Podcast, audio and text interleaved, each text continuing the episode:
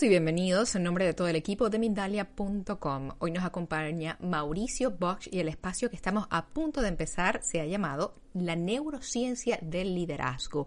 Mauricio es neurocientífico, investigador y divulgador de temas en relación con el comportamiento humano. Antes de empezar con él, quiero recordarle a quienes nos acompañan que van a poder disfrutar de este mismo espacio por medio de Mindalia Radio Voz. Allí te estamos ofreciendo a diario 24 horas de información consciente y si quieres ir allí puedes teclear www.mindaliaradio.com. Ahora sí, damos la bienvenida a Mauricio Bosch. Mauricio, bienvenido a Mindalia. La pantalla es toda tuya. Muchísimas gracias, Mirna, por la invitación. Gracias, Mindalia. Eh, bueno, mi nombre se pronuncia, mi apellido se pronuncia Bock, pero igual. Disculpa, Bock. No te preocupes. Y nada, bueno, el acento que pueden eh, escuchar principalmente se debe a los múltiples viajes a lo largo de mi vida. Yo he vivido más de 20 países con una afición realmente que es encontrar las mejores prácticas en cuanto a lo que es el mundo del liderazgo. Y mi recorrido profesional me llevó a temprana edad a empezar, digamos, este, este camino, este camino para entender qué es lo que hace que una persona sea más líder y qué podemos aprender sobre ello. Entonces es un camino que es de largo aliento, de muchas entrevistas, muchas reuniones, muchos contactos con personas que ocupan posiciones definitivamente de liderazgo a nivel internacional, desde cantantes eh, de grandes bandas como también políticos y obviamente en el mundo eh, laboral. Pero el liderazgo definitivamente tiene varios nombres y si les hago la pregunta, ¿quién es para ti un líder? Es muy probable que las respuestas sean muy variables. Y lo que sucede es que nuestra referencia en cuanto al liderazgo va a depender de nuestra experiencia o de nuestras expectativas. Hoy estamos todos atravesando un proceso bien complejo en cuanto a encontrarnos en este mundo tan cambiante, un mundo que eh, nos ha envuelto dentro de la historia, historia con H mayúscula, sin preguntarnos de dónde éramos, de dónde eh, crecimos, ni siquiera nuestro nivel de educación, estamos todos bajo la misma lupa, la lupa de la pandemia, la lupa en la cual estamos siendo todos, eh, digamos, un sujeto, un sujeto eh, que es factible, digamos, que se pueda enfermar con el gran riesgo que estamos viendo, obviamente, de llevarnos hasta extendernos. Entonces, cuando ocurren este tipo de eventos es importante entender el comportamiento humano, el sistema de razonamiento de las personas y darnos cuenta que eh, gran parte eh, va a buscar una respuesta más que nunca acerca de realmente qué lo trae acá a este mundo o lo que estamos haciendo y se van a buscar grandes formas ¿no? de poder entender este gran significado de la humanidad y en particular a nivel individual de qué es lo que estoy yo eh, llevado a hacer y cometer eh, en este mundo. Muchas personas se van a ir hacia el lado, diría yo, esotérico, espiritual, buscando tal vez en la astrología respuesta, buscando en lo que sería eh, temas de gurús, otras otra información, empezando por donde puedan encontrar lo que llamamos la famosa autoayuda. Y ese camino es un camino que también emprendí desde temprana edad y me he recorrido absolutamente todas las, eh, digamos, diría yo, gran parte, todo sería muy soberbio, pero gran parte, digamos, de estas soluciones que encontramos hoy y que indagando a nivel de profundidad, me he dado cuenta principalmente que mucho, mucho de estas autoayudas son realmente eh, muy falsas en lo que protagonizan. Es decir, que tiene que ver más en una sensación, más, digamos, en un eh, punto de vista de una persona que ha hecho cosas que le funcionaron a él, pero que sin embargo no tiene un sustento que pueda ser replicable para poder tomar esas bases de una manera científica en poder avanzar. Se entiende que este nivel de desesperación, obviamente, de, de todos nosotros, nos lleva a aferrarnos a cualquier sea digamos, aquella cosa que nos pueda dar ese nivel de certeza en donde estamos. Y encontramos entonces en esos gurús, y muchas veces en falsos gurús, eh, ciertos niveles de racionamiento que parecen lógicos y que podrían significar para nosotros una forma de ser, una forma de actuar y que sin embargo podría llevarnos a veces también a cometer grandes errores o incurrir con grandes peligros, sobre todo cuando se trata de temas de salud, en especial salud mental, en especial salud física. Existen teorías sobre eh, temas de medicinas que, eh, digamos, te dicen que todo está en la mente, ¿no? Y que desde tu mente puedes sanar exactamente todo el resto del cuerpo, pero no es tan así. Y debemos nosotros ser muy, muy cuidadosos realmente de saber entonces hacia dónde deberíamos nosotros orientarnos. Y eso fue gran parte de las preguntas que me hice a partir del momento en el cual empezamos a realizar investigaciones. Investigaciones acerca, eh, digamos, de lo que podría ser el éxito y nuevamente el éxito tiene varios nombres porque va a depender en gran parte de las carencias propias que nosotros queramos suplir. Y eh, para muchas personas el pensar, por ejemplo, que eh, la felicidad reside en el dinero, pueden pensar que la solución fácil entonces es conseguir mucho dinero y sin mucho esfuerzo. Pero hoy sabemos que eso no brinda la felicidad. Y cuando buscamos un punto en común de todo lo que las personas buscan a través del éxito, nos damos cuenta que se trata no más ni menos que de un sentimiento. Un sentimiento de paz, de tranquilidad, que le podríamos llamar felicidad. ¿Cómo lograr ese nivel de felicidad? ¿Cómo podemos nosotros encontrar claves para no solo, eh, digamos, avanzar hacia lo que los demás nos dicen, sino que también empezar a tomar liderazgo? son de las grandes preguntas. Pero la pregunta que nos hicimos es entender un poco el estatus, ¿no? Entender cuál es la radiografía hoy de las personas en términos general. Y lo que encontramos es muy interesante porque hablamos acerca de lo que llamamos el sentido de la vida. Es interesante y es preocupante a su vez, porque en esta época de pandemia los niveles de estrés han disparado. ¿Por qué? Porque nos han removido todo lo que era nuestro punto, digamos, central eh, de tranquilidad. Al cerebro le gusta lo que es, digamos, la parte de eh, rutina, de poder sentirse en confianza en tranquilidad también. Pero el gran problema es que también requiere eh, de grado de sorpresa en la vida, pero sorpresas que sean agradables. La pandemia nos trajo sorpresas que no son agradables y nos trajo, digamos, retos en el cual tenemos que recomponer nuestra forma de relacionarnos, pero no únicamente con el resto de las personas. Lo que solemos olvidar es que existe una relación de la cual no nos podemos divorciar, y esa relación es la relación con nosotros mismos. El partir de identificar el sentido de la vida es entender que hoy por hoy, según nuestros estudios a nivel internacional, descubrimos que más del 87% de las personas, ¿no? Están desconectados emocionalmente con lo que hacen a nivel laboral, a nivel de lo que están realizando como actividad este, económica.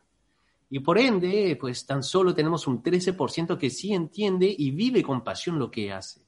Entonces imagínate vivir toda tu vida haciendo algo que sea únicamente transaccional, es decir, trabajo en contra de una remuneración y solo trabajo si tengo una remuneración, no es un proceso que para nuestro cerebro vaya a brindar esos grados de eh, tranquilidad y atención. Estamos en lo que yo llamaría un neo-renacimiento una nueva forma de poder encontrar y cernir el mundo a nuestro alrededor a través de sensaciones cada vez más genuinas en poder entendernos a nosotros mismos. Hablamos que en el mundo laboral que los millennials pues son aquellas personas que no son comprometidas con el trabajo, pues bien al contrario, los millennials son tal vez el grupo de personas más comprometida que puede existir, pero comprometida antes que nada con ellos mismos. Y eso es lo que hace que cambien de un trabajo a otro. El tema no es cómo los millennials se tienen que adaptar al mundo laboral, el tema es cómo el mundo laboral se tiene que adaptar a los millennials, porque ya es de por sí una forma de liderazgo, en la cual yo lidero primero por lo que yo tengo como convicciones. Y más que nunca los millennials, por ejemplo, toman decisiones que tienen que ver con un código ético ese código que, por ejemplo, antes no veíamos en otras generaciones, porque lo único que se buscaba era un nivel, eh, digamos, de eh, prosperidad económica. Es decir, que no importase eh, lo que hacía la empresa por la cual trabajases, sino que cuánto te pagaba, porque ese nivel de remuneración te llevaba a estatus a través de obtener y empezar a tener en tu vida bienes. Hoy más que nunca los millennials están desprendidos del nivel, eh, digamos, de posesión. Tanto es así que muy pocos poseen eh, bienes como una casa o como un, eh, un auto y demás si prefieren tomar los transportes en público, cuidar el medio ambiente, entre otros factores que los unen. Entonces, cuando hablamos de liderazgo, por lo general en las escuelas de negocios donde dicto también en MBA y demás, pues me, me piden, enséñanos cómo ser mejores líderes.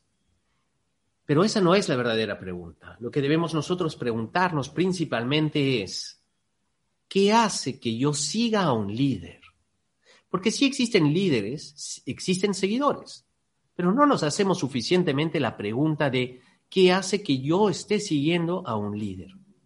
Debemos entender que no somos personas racionales. Y eso lo decía René Descartes en su momento, o René Descartes. Eh, pienso, luego existo. Pero Antonio Damasio demostró lo contrario. Porque él nos dice, Antonio Damasio, que es otro neurocientífico, dice lo siguiente.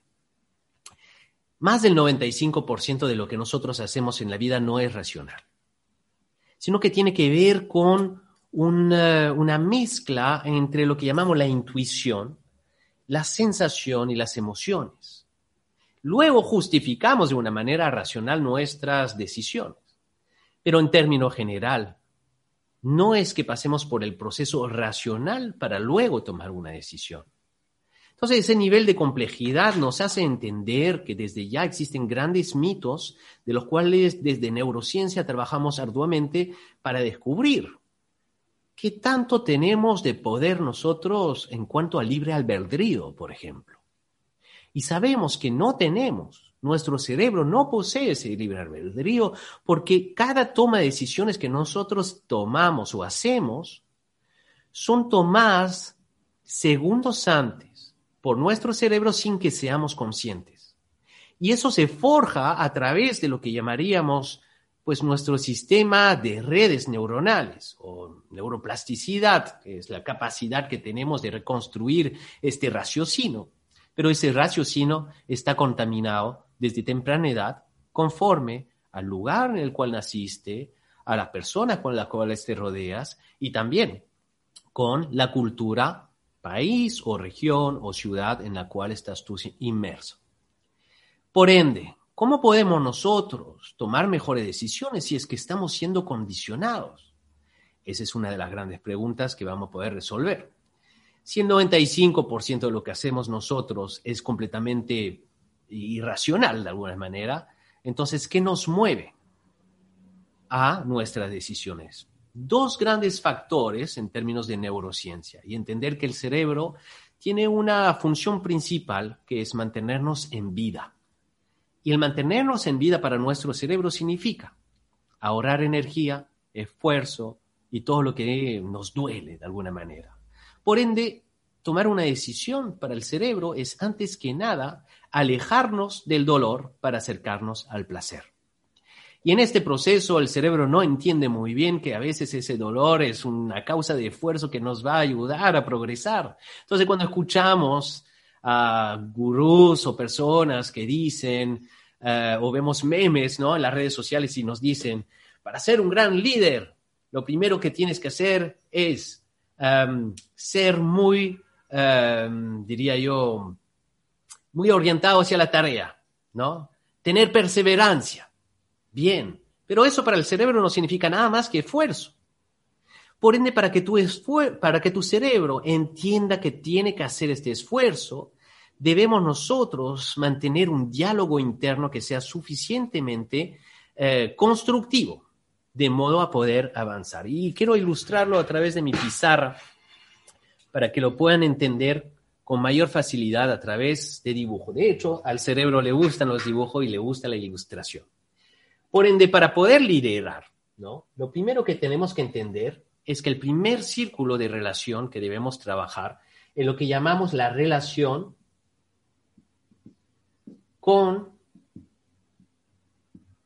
conmigo mismo. Es decir, la relación con uno. Porque si no tenemos una relación que sea positiva, nunca vamos a poder liderar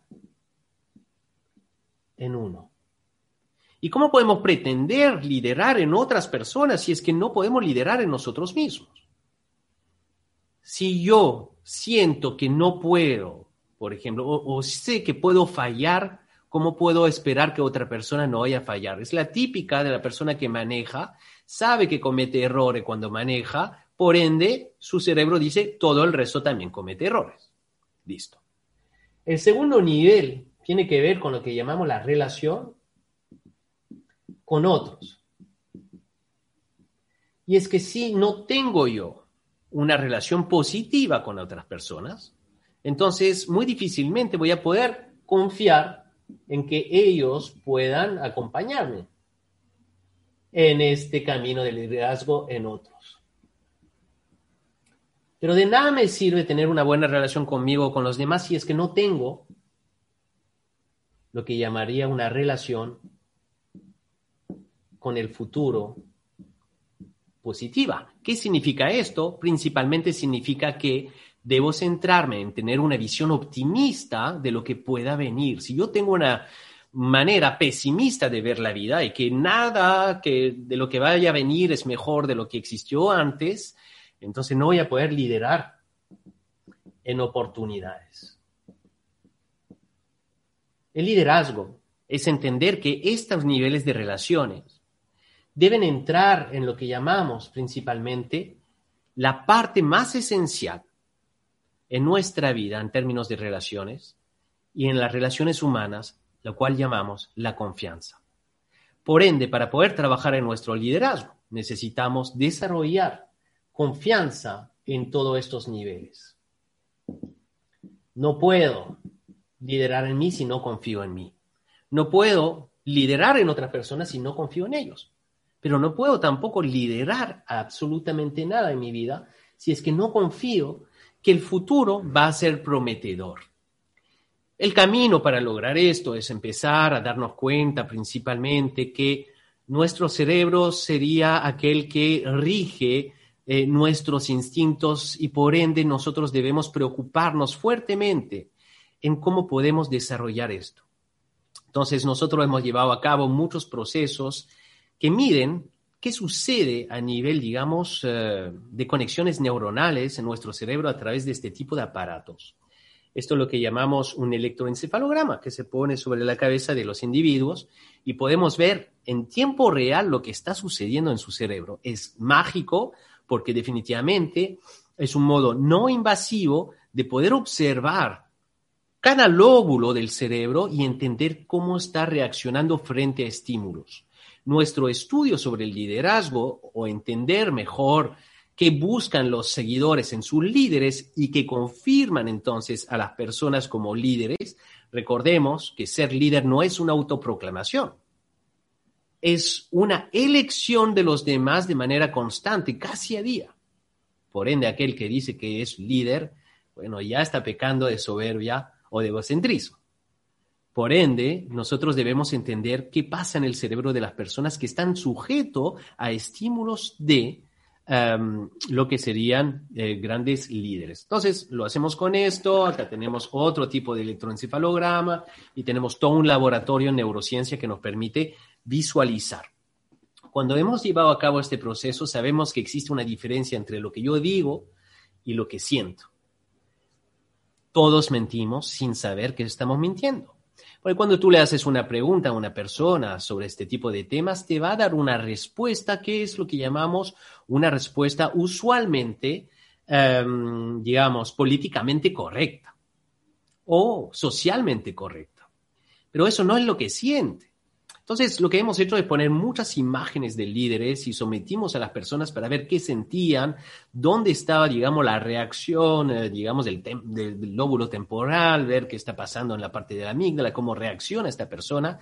E inclusive pusimos hasta fotos de familiares para ver cómo era su reacción y poder tener las medias eh, de su comportamiento y de esta manera establecer nuestras estadísticas.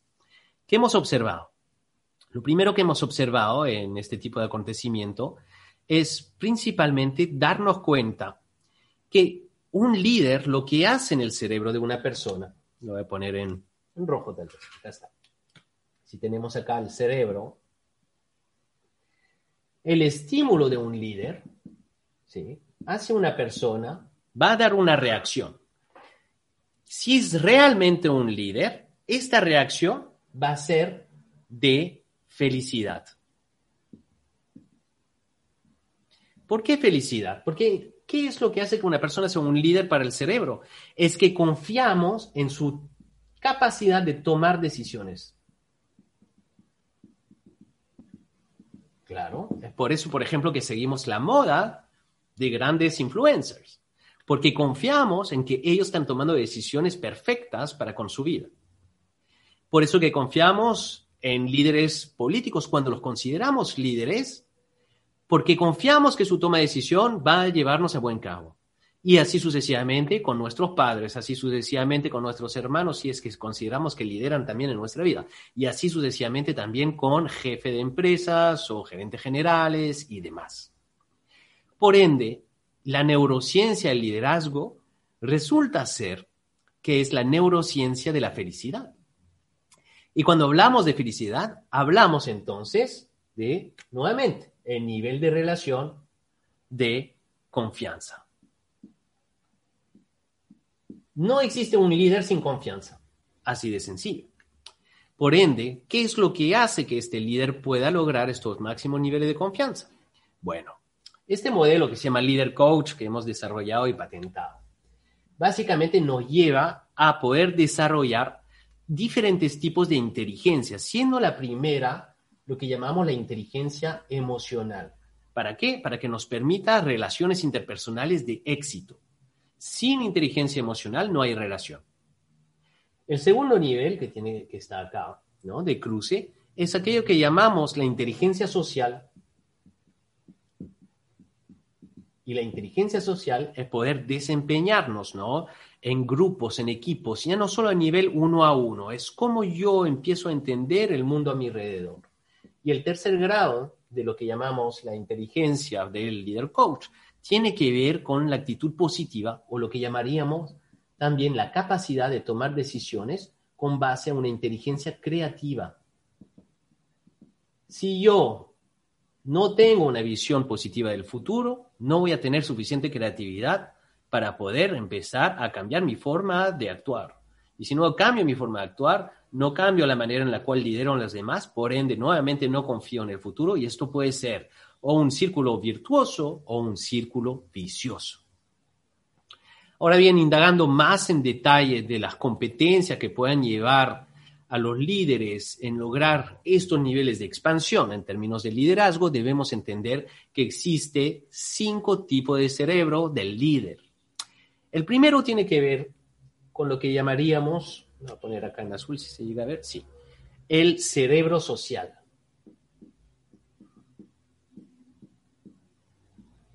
El cerebro social es aquel, digamos, que sabemos que es indispensable para las relaciones humanas y es aquel que hoy, durante la pandemia, ha sido puesto en prueba. Porque para poder desarrollarnos como individuos necesitamos saber que necesitamos relacionarnos con otras personas. No existimos si es que no estamos en relación con otra persona. Y eso es muy importante para nuestro cerebro. Por ende, el cerebro social es cultivarlo a través de relaciones que sean productivas en nuestra vida. Y cuando digo productiva, no es únicamente un tema de intercambio o transaccional. Se llama digamos, la parte productiva, aquellas que nos brindan la capacidad a través de la conversación de maximizar nuestras relaciones con otras personas. Eso significa que todo líder debe entonces tener esa voluntad y capacidad de poder hablar de manera individual con sus equipos. Llamarlos y preguntarles, por ejemplo, en este tiempo de pandemia, no solo a nivel laboral, sino que también el nivel de eh, saber cómo se encuentra en su salud y demás. El segundo tema tiene que ver con el cerebro autoconsciente. Y el cerebro autoconsciente lo que nos indica básicamente es que es capaz de revisar sus procesos. Por ende, es un cerebro que definitivamente toma un tiempo entre lo que él siente y la toma de decisión, que es capaz de poder hacer este espacio, este momentum de reflexión. El cerebro autoconsciente permite tomar decisiones mucho más elaboradas para nuestro cerebro. Por ende, es importante desarrollarlo y entrenarlo. Vamos a hablar también de lo que llamamos el cerebro actitudinal. El cerebro actitudinal es aquel que tiene ese ímpetu, esa fuerza, esa convicción, esa automotivación, esas ganas de llevar adelante acciones para lograr grandes resultados, esa capacidad de poder automotivarse, esa capacidad de poder eh, salir adelante, la capacidad de tomar acciones inmediatas en el día a día. Un líder sin un cerebro actitudinal si está solo detrás de su escritorio, sin comunicarse, sin darle ganas al resto del mundo, no va a poder contagiar. Y uno tiene que contagiar a través de la energía. Por ende, cultivar, por ejemplo, el cerebro actitudinal requiere de poder tomar eh, un estilo de vida que sea adecuado. El poder aumentar, por ejemplo, lo que llamamos los niveles dopamínicos, a saber sentirme bien, pero hacer que yo me sienta bien, empezar a condicionarme en ese sentido, empezar a hacer deporte, empezar a comer bien, empezar a dormir. El cerebro sensible es aquel que tiene esa capacidad, que tiene esa capacidad de... Em, de generar neuronas espejo suficiente para poder determinar lo que sería lo que sienten los demás. Si yo no tengo esa capacidad de empatía, de alguna manera, no voy a poder darme la oportunidad de lograr mejores niveles de relaciones. Y finalmente lo que sería el cerebro, lo voy a poner acá. Atento. Y el cerebro atento tiene que ver principalmente con la capacidad de enfocarnos. La capacidad de enfocarnos se desarrolla. Una de las mejores técnicas tiene que ver con el mindfulness.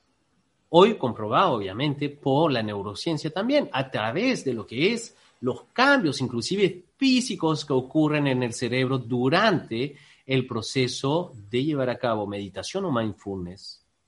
Y eso hace que nuestro cerebro pueda tomar mejores decisiones. ¿Cómo lo podemos transformar cada uno de estos? Bueno, para el cerebro social, la dinámica es, y te invito a que tomes apuntes sobre esto, la dinámica es em, que tu agenda productivo de la semana tenga al menos tres citas agendadas con amigos, familiares o personas con las cuales tú deseas eh, digamos, desarrollar relaciones. ¿Por qué? Porque es esencial que si tú no lo vas a marcar en tu agenda, que tú sientas que eso no es eh, obligatorio. Y si sientes que no es obligatorio, lo vas a postergar y lo vas a seguir postergando y seguir postergando. Ponte a pensar cuántas personas estás postergando en tu vida y cómo te hace sentir eso. Lo segundo es el autoconsciente. Para desarrollar el cerebro autoconsciente, una de las grandes eh, maneras de hacerlo más rápida sería contratar a un coach. Definitivamente no somos suficientemente objetivos con nosotros mismos. Por ende, necesitamos de una persona que nos acompañe en este proceso para desarrollar nuestras habilidades y competencias y observar los puntos por mejorar en función de los objetivos que queramos conseguir.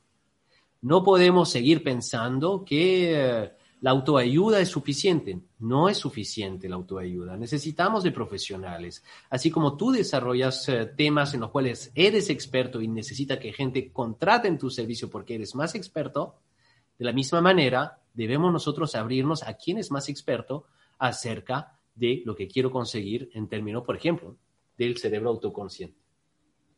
En cuanto a cerebro actitudinal, le venía adelantando un poquito acerca de esto, pero es cambiar el lifestyle, el estilo de vida, empezar a dormir 7 a 8 horas diarios, el poder empezar a comer sano, el trabajar en tu salud física porque el trabajar en tu salud física va a tener repercusiones a nivel eh, de generar, digamos, una química cerebral muy poderosa, con una combinación de neurotransmisores de primer nivel y equilibrados.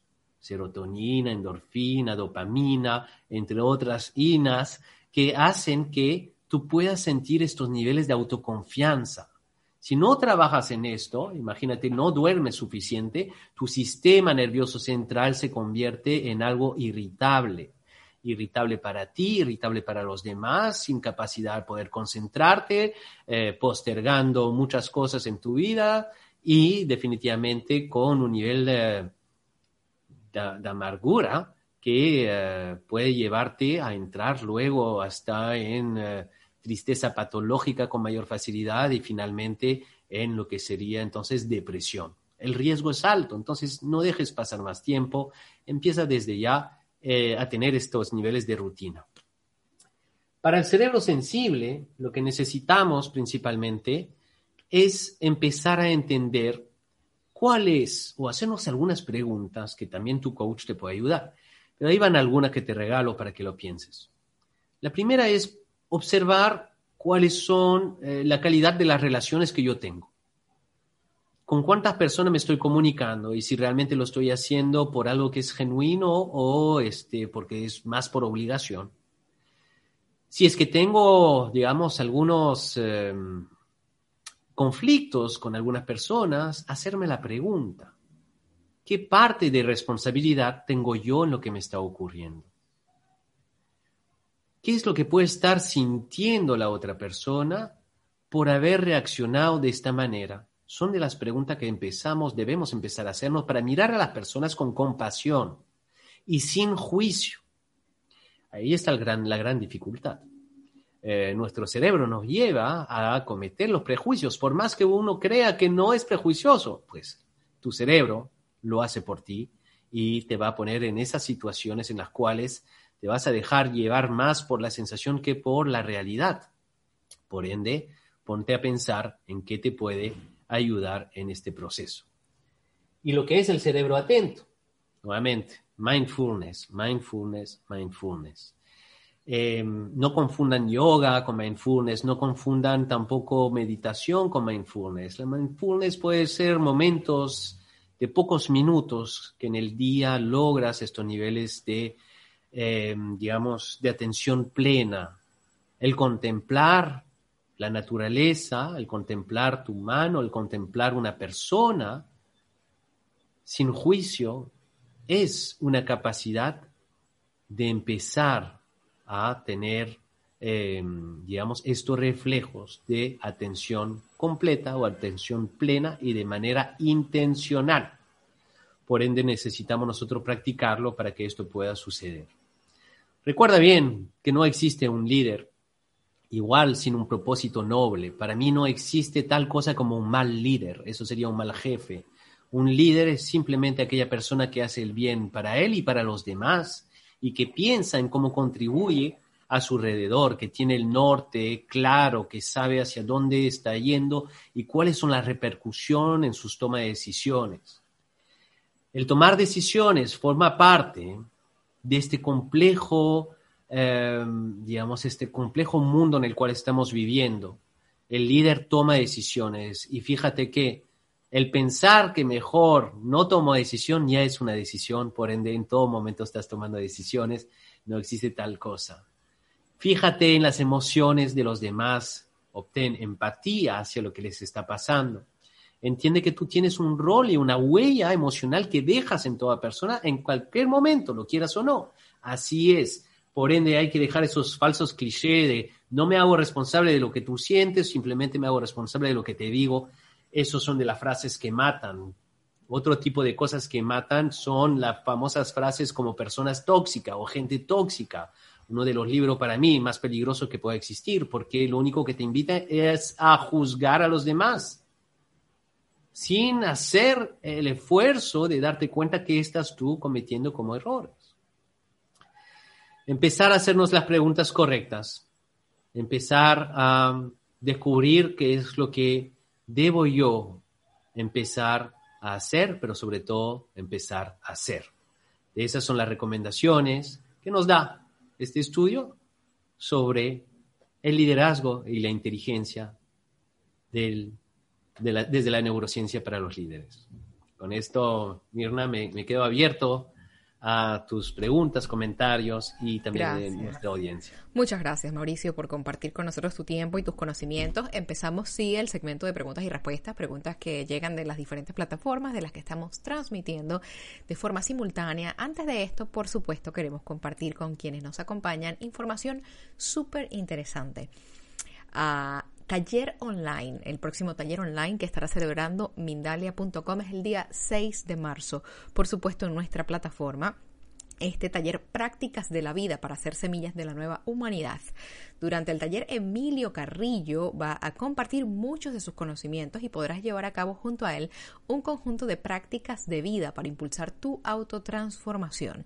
Puedes informarte y reservar tu plaza ahora mismo en www.mindaliacongresos.com, sección talleres. Puedes también enviar un correo electrónico a talleres.vindalia.com o puedes escribirnos un WhatsApp a el siguiente número, más 34 644 36 67 33. Repito, prefijo de España, más 34 644 36 67 33. No te lo pierdas. Empezamos con las preguntas ya a Mauricio Bock. Y la primera pregunta nos las han hecho desde México, la hizo Ángela perdóname, es desde Chicago que nos escriben, cómo sanar el miedo a hablar en público y cómo ser coherente con lo que se siente y lo que se dice. Mauricio, la pantalla es toda tuya de nuevo. Muchísimas gracias por la pregunta, Ángela. Definitivamente yo entreno a muchas personas sobre esto, ¿no? Desde grandes políticos a gerentes generales de, compañías. Y en, en términos general hay dos grandes reglas, ¿no? La primera tiene que ver en que Primero, el miedo es natural y le tememos solo a las cosas que desconocemos en la vida. Por ende, si tienes un temor a hablar en público, es probablemente porque no hayas hablado muchas veces en público. La manera de tratar esto es simplemente empezar a hacer. Es decir, cuanto más conozcas ese rol, esa función, eh, más entrenado te vas a sentir hasta que se convierta casi que en una rutina. Entonces, es transformar, digamos, el miedo en ser más racional y sobre la racionalidad entrenarlo. Ese tiene que ver con un tema. Lo segundo en cuanto a, esto es cómo me preparo para hablar en público. Por ende, también es un tema de desarrollo de competencias técnicas. Y las competencias técnicas tienen que ver en formarnos y capacitarnos sobre el arte del discurso, como lo que sería la retórica. Entender que existen grandes mitos, por ejemplo, se suele pensar que el 70% de lo que vale en una presentación tiene que ver con el lenguaje corporal. Y no es tanto así, está mal entendido esa estadística. Eh, por ejemplo, desde eh, Anderson, que es el, digamos, Chris Anderson de las charlas TED, él explica que no es así lo más importante es el discurso, lo más importante es lo que vas a compartir con las personas. Por ende, hay que concentrarse mucho sobre esto y luego trabajar las técnicas para simplemente fluir. Gracias por esa respuesta, Mauricio. Entiendo que te refieres en este caso, y lo has dicho al final, no a jefes, sino a líderes. El líder que nace desde eh, el consentimiento colectivo de las personas que le rodean. Me pregunto si conforme van pasando los años y la, humanidad va evolucionando, vamos requiriendo un diferente tipo de líder. Que a lo mejor el que podía ser líder eh, como un baby boomer, por ejemplo, a lo mejor no es necesariamente las mismas características que definen a un líder en una generación más reciente, como los exenials o millennials. ¿Qué, qué me puedes decir en relación a eso? Me, me causa mucha curiosidad. Bueno, muchísimas gracias por la pregunta. Fíjate que yo creo que la definición del liderazgo eh, ha sido malinterpretada por el mundo organizacional. Eh, el liderazgo siempre ha sido liderazgo, no ha existido tal cosa como eh, malos líderes, sino que malos jefes en las organizaciones, y se ha confundido el rol del líder con el rol de poder. Por ejemplo, para mí, si me haces la pregunta si Hitler fue un líder, pues para mí no lo fue, porque obtuvo su poder a través de, eh, digamos, de, la amenaza. Por ende, eso no es un liderazgo, eso es una imposición, ¿no? Por eso es un dictador. Ningún dictador es un líder. entonces, yo creo que el liderazgo en sí eh, ha existido siempre y no creo que haya variado. Lo que pasa es que eh, se ha venido transformando o, o mal utilizando en términos, digamos, empresariales para decir, no, lo que necesitamos como líder son gente así o así, etcétera. Pero en realidad el liderazgo es uno, es buscar, digamos, em, digamos, aprovechar em, la fuerza común para poder conseguir un bien mejor para todos. Cuando eso existe, entonces ya hay liderazgo, cuando hay personas que se unen a tu visión y eso se llama visión compartida. Gracias por esa respuesta. Vamos con Araceli, nos acompaña desde Alemania y pregunta por medio del chat de Facebook, ¿qué recomienda para lograr mejorar y eh, para lograr mejorar, memorizar y concentrarse? Me siento muy desmotivada y la mente se bloquea. Me desespero porque estudio y olvido pronto. Muchas gracias. Muy bien. Bueno, mi gran especialización, yo soy máster en neuropsicología en el ámbito educativo, por ende, em, este tipo de preguntas son recurrentes en los estudiantes. Entonces, lo primero es eh, saber que es normal. Es normal sentirnos de vez en cuando perdidos en nuestra forma de estudiar. Lo que debemos nosotros concentrarnos cuando estamos estudiando es aprender metodología de aprendizaje. Uno de los factores que no se toman en consideración eh, son las pausas. Poder realizar pausas de manera frecuente durante los estudios ayuda a que tu memoria se consolida. Eso es lo primero. Lo segundo es el descanso. La memoria va a jugar un efecto a partir del momento en el cual duermes. Si no duermes, no hay memoria. Así de sencillo. Por ende, cualquier sea el estudiante, eh, si tú aprendes a dormir, vas a tener muchas ventajas sobre los demás. Y mm, otro tip que podría dar es intenta estudiar, tomar apuntes, obviamente, y leer tus apuntes antes de dormir. Eso va a reflejar tu memoria y el trabajo durante la noche va a ser increíble. Y al día siguiente vas a poder reconectar todo esto. El famoso efecto e-, eureka, que le llamamos, ¿no es cierto? El efecto wow o lo que fuese, solo ocurre cuando no estás pensando en lo que estabas eh, haciendo. Por eso que las pausas son importantes. En empresas, por ejemplo, yo suelo llevar a mis colaboradores de vez en cuando, cuando lo siento muy uh, atareado, a caminar. Como que, oye, siento muy estresado, vamos a caminar. El solo hecho de dar una vuelta a la cuadra permite que las ideas empiecen realmente a cuadrar, ¿no? Y logramos entonces estos efectos de consolidación. Gracias por esa respuesta, Estefanía. Nuestra querida Estefanía nos acompaña desde Chile, pregunta por medio del chat de YouTube. Ah, ¿qué crees, ¿Por qué crees que solemos buscar en otros el liderazgo? ¿Cómo podemos no caer en ello? Qué interesante. Siempre buscamos el líder afuera. Sí, excelente pregunta porque tiene que ver con que nosotros, nuevamente, tiene que ver con nuestro cerebro social. En nuestro proceso de aprendizaje, nuestro cerebro tiene que buscar referencias para poder adecuarse, adaptarse a nuestro entorno. Estas famosas reglas de convivialidad, estas famosas reglas de cómo tomar decisiones. Y cuando nos sentimos alejados de eh, la forma, digamos, convencional en la cual reaccionan las demás personas, nos podemos sentir aturdido o con miedo. Cuando sentimos que todo el mundo está tomando una decisión, más yo estoy yendo por otro lado, nos da miedo. Ahora, buscar un referente que nos dé esos niveles de confianza va a ser importante para nuestro cerebro. Por ende, el buscar un líder tiene que ver en nuestra capacidad de reafirmar nuestros puntos de vista y reafirmar cómo yo estoy reaccionando o reflexionando. Bueno, perfecto, gracias por esa respuesta. Te quiero contar que nos han estado acompañando desde muchos países, desde Chile, España, México, Argentina, desde los Estados Unidos también nos han estado acompañando. Quiero darte un momento, Mauricio, para que nos hagas llegar tus comentarios finales y te despidas de toda esta gente linda que ha estado con nosotros. Pues muchísimas gracias a todos los que se han conectado y espero puedan compartir este video con muchos más.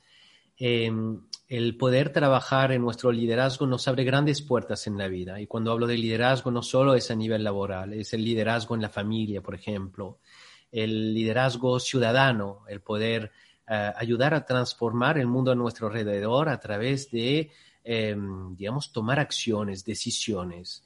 Si nosotros queremos ver un mundo mejor, no solo para nosotros, pero para los demás, debemos convencernos que debemos tomar decisiones y debemos actuar. Por ende, el empezar a liderar es tomar acciones. No esperes a que alguien te invite a hacer algo. Hazte la pregunta, ¿cuándo fue la última vez que yo invité a alguien a una conversación? A almorzar, a cenar? ¿Cuándo fue la última vez que le pasé la voz a amigos para jugar hasta online? ¿O solo estoy esperando que me llamen a mí? Liderar es crear relaciones. Trabaja duro en tus relaciones, pero sobre todo trabaja duro en ti. Gracias, qué bonito esa reflexión, Mauricio. te, agradecemos, te agradecemos que hayas compartido con nosotros tu tiempo, tus conocimientos y a quienes nos han estado acompañando, por supuesto, también les agradecemos y les recordamos que Mindalia.com es una organización sin ánimo de lucros y que puedes dejarnos un me gusta o algún comentario de energía positiva. Nos puedes seguir en nuestras diferentes plataformas, suscribirte a nuestro canal. Cada vez que interactúas con nuestro equipo, cada vez que estás en contacto con nosotros, nos ayudas a llegar a muchas más personas, nos ayudas a desarrollar más espacios como el espacio maravilloso que acabamos de tener con Mauricio Bock. Fuerte abrazo, toda nuestra gratitud y nos vemos muy pronto en una próxima conexión de Mindalia en directo. Hasta luego.